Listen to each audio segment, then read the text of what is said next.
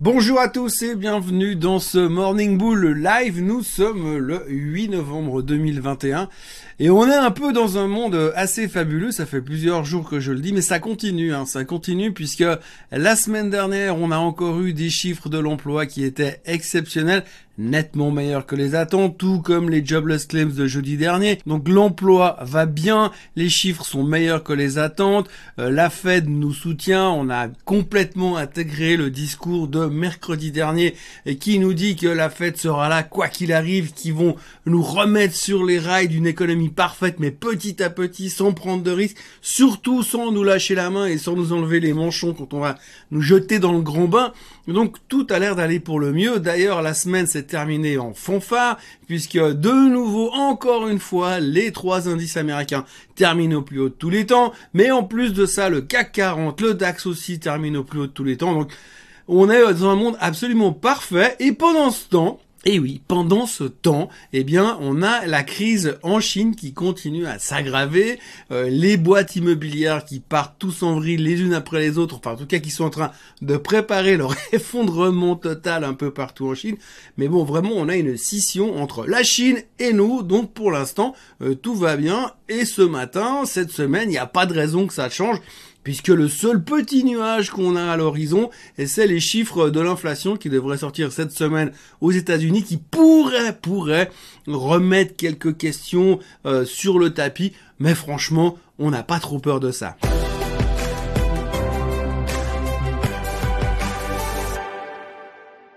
Donc oui, record sur record sur record, c'est difficile de parler d'autre chose. Hein. On a attendu euh, les chiffres de vendredi un peu comme si ça allait changer notre vie, mais non, encore une fois, c'est la même chose, tout va bien, meilleur que les attentes. Globalement, les chiffres trimestriels sont, on va dire qu'il y a à boire et à manger, mais en majorité, les chiffres sont toujours en dessus des attentes. On est de l'ordre de 85, 5, 85, 87% mieux que les attentes. C'est vrai que ceux qui déçoivent, ils déçoivent pas à moitié. On l'a vu la semaine dernière avec des boîtes comme Zillow, on l'a vu avec des boîtes comme Peloton, donc ça se fait pas à moitié.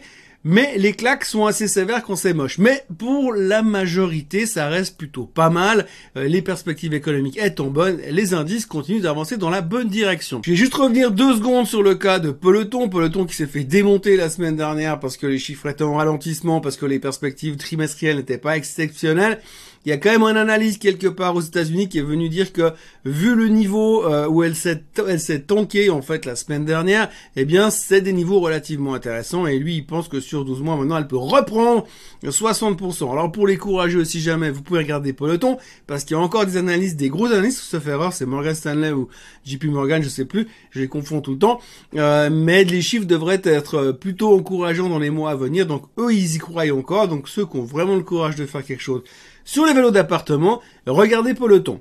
Autrement, là, en ce début de semaine, on a euh, quelques news qui se font un petit peu les headlines. Alors d'abord, il faut retenir que Biden a signé son euh, plan d'infrastructure.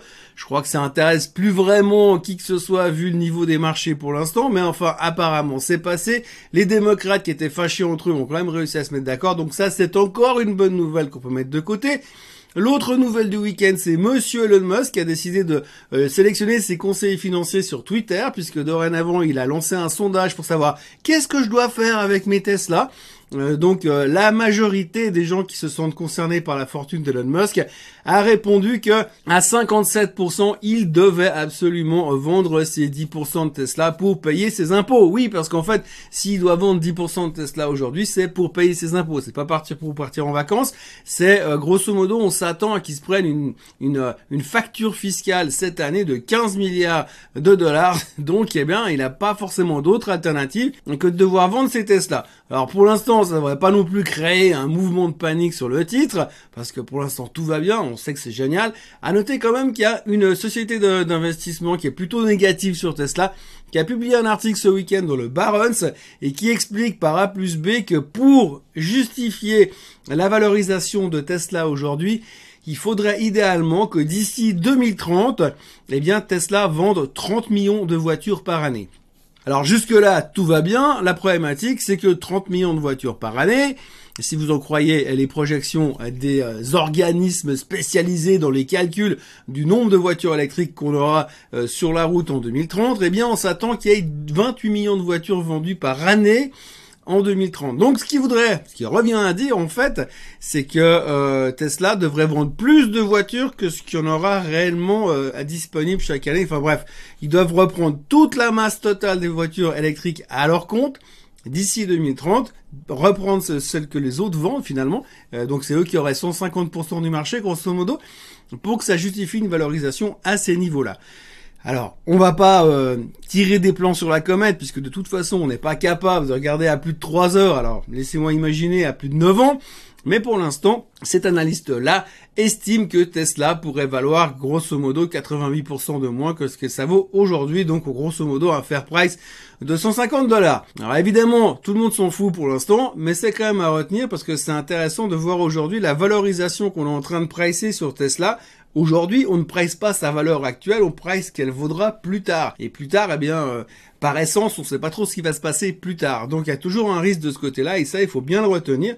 Alors pour l'instant, cet article ne va pas déclencher de nouveau une correction de 30% sur le titre, mais attention quand même, on est en train de pricer un wagon de bonnes nouvelles sur Tesla et peut-être qu'à un moment donné, si les autres voitures, voituriers, fabricants de voitures continue à se développer dans la voiture électrique, ce qui semble être plutôt quelque chose d'assez évident, eh bien il pourrait y avoir un tout petit problème sur Tesla à un moment donné.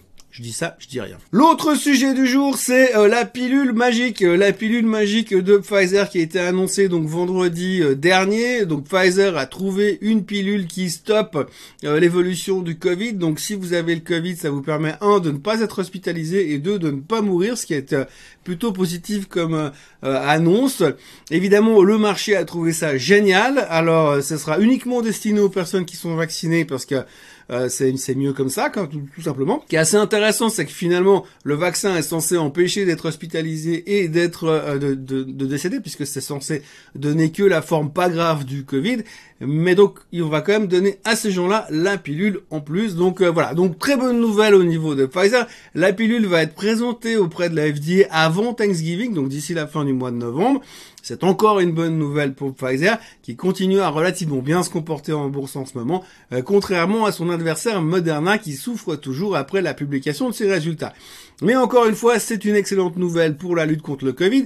Ce matin, euh, un des membres du board de Pfizer, qui est accessoirement aussi un ancien de la FDA, je dis ça, je dis rien non plus, et donc lui, il a annoncé que selon lui, hein, eh bien, la pandémie serait terminée aux USA dès le mois de janvier. Voilà, donc euh, que des bonnes nouvelles de ce côté-là. Par contre, de l'autre côté, quand vous regardez un petit peu les news, de nouveau en Chine, eh bien, on a des foyers de résurgence du Covid qui recommencent à arriver. Ça, c'est encore une autre discussion. Enfin, la Chine, on a l'impression que de toute façon, quoi qu'il leur arrive, de toute manière, aujourd'hui, on s'en fout. Il y a quelques années en arrière, si la Chine, si on avait 0,2% de moins en croissance sur le GDP chinois, on se prenait 5% de correction en Europe. Et aujourd'hui, on s'en fout parce que depuis qu'on a appris qu'on ne pouvait pas être contagié par la Chine, eh bien, euh, tout allait bien de ce côté-là. Donc, on va rester serein pour l'instant, serein comme le marché qui visiblement a décidé de ne plus jamais baisser. Les cryptos sont à nouveau en folie euh, ce matin, enfin en folie, euh, le Bitcoin euh, est en train de tester à nouveau les 65 000 dollars, l'Ether a tapé les 4700 dollars cette nuit, a fait un nouveau plus haut encore une fois, donc ça a l'air de relativement bien se passer. Quand on lit un petit peu la presse du week-end, la presse financière, bah, tout le monde est hyper bullish sur les cryptos. Là aussi, on se pose pas la question de savoir est-ce qu'on sera plus bas. Non, la question c'est de combien plus on sera d'ici euh, Noël. Euh, donc on s'attend à une fin d'année spectaculaire, un début d'année exceptionnel. Enfin bref, tout le monde est bullish, on entend des targets hallucinants. Je vous rappelle la semaine dernière, JP Morgan qui voit le Bitcoin à 146 000, euh, Goldman Sachs qui voit l'Ether à 8 000 dollars pour Noël. Donc grosso modo, là aussi tout se passe bien de ce côté-là. tout se passe trop bien, mais on est vraiment dans un monde assez assez bucolique. On a l'impression que tout ce qu'on nous dit sont des bonnes nouvelles, que rien ne peut nous arriver et euh, tout le monde est très très confiant. La question c'est qu'est-ce qu'il faut acheter euh, pour euh, profiter de ce bull market? Eh bien simplement qu'est-ce qu'il faut acheter? Des indices parce que visiblement quand on regarde un petit peu sur certains titres, les corrections sur certains titres peuvent être relativement délicates, même si de l'autre côté on voit aussi qu'il y a cette exagération dans l'autre sens. Regardez Nvidia la semaine dernière qui a pris 17% en deux jours parce qu'ils vont être l'axe principal du métaverse. Donc voilà, comme je vous le disais dans euh, ma vidéo philosophique de vendredi dernier, on arrive à des niveaux très très hauts. Euh, on a une valorisation d'à peu près tout qui est relativement cher. Euh, les chiffres sont relativement bons, c'est vrai. On sait qu'on a une inflation qui est soi-disant sous contrôle, mais pour l'instant rien n'est moins sûr. On a la, on a la confiance, on a le soutien des banques centrales, donc ça rassure globalement les marchés de tous les côtés. Les taux sont toujours extrêmement bas, donc les gens n'ont pas d'autre alternative que d'investir dans les actions. Donc tout ça est plutôt positif. On, espèce, on a toujours cette espèce d'euphorie qui navigue autour de nous avec tous ces gens qui pensent que le marché ne pourra plus jamais s'arrêter de monter. Et euh, donc il faut simplement euh, prendre le train avec, prendre le train en route. Alors attention, des fois le fear of missing out, le FOMO comme on l'appelle aux États-Unis, peut aussi entraîner euh, des déceptions. Mais en tout cas, pour l'instant, encore une fois, pour avoir passé une bonne partie de mon dimanche à lire des euh, magazines financiers sur Internet, eh bien, on a l'impression que tout le monde s'attend à une saison, un Christmas rally absolument merveilleux.